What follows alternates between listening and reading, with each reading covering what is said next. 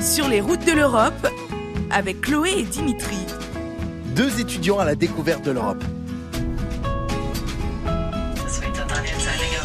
C'était très cool hein, le, le repas d'hier soir. hein. C'était sympa de discuter avec les amis allemands. Ouais, top, mais bon, il faut vraiment s'améliorer en allemand. hein. Je suis vraiment pas fière de ce côté-là. Ich habe nämlich Tag 5 ans d'allemand et j'arrive toujours pas à aligner une phrase correctement. Heureusement, il y a l'anglais qui nous sauve.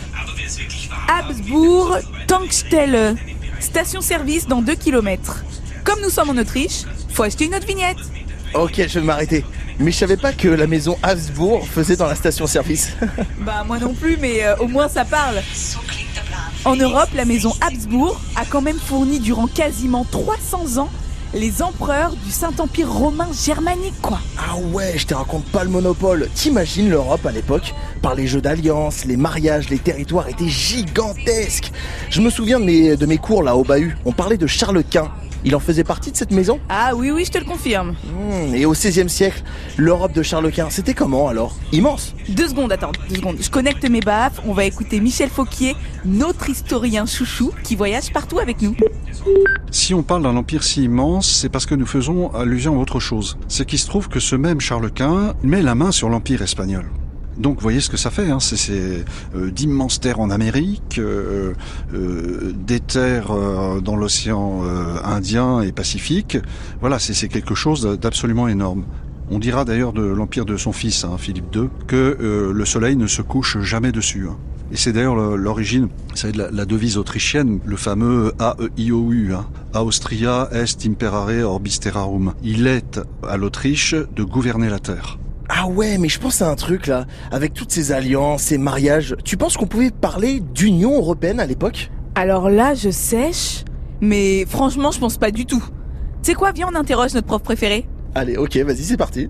Ben, J'espère que non, parce que ça s'est mal terminé. Ça a littéralement explosé. Précisément euh, là, euh, au, moment où nous sommes avec euh, avec Charles Quint, ça commence déjà à très mal aller.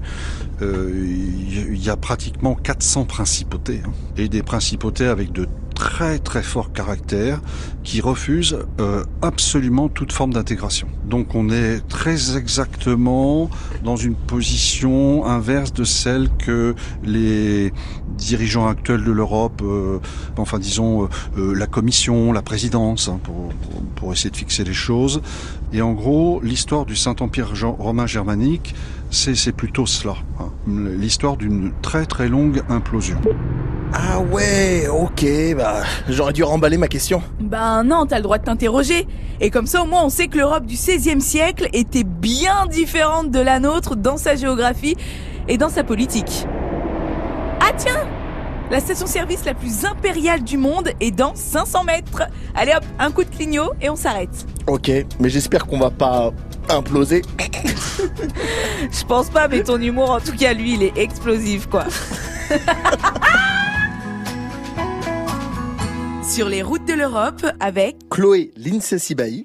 Dimitri Gaspard Lambeille, un podcast France Bleu.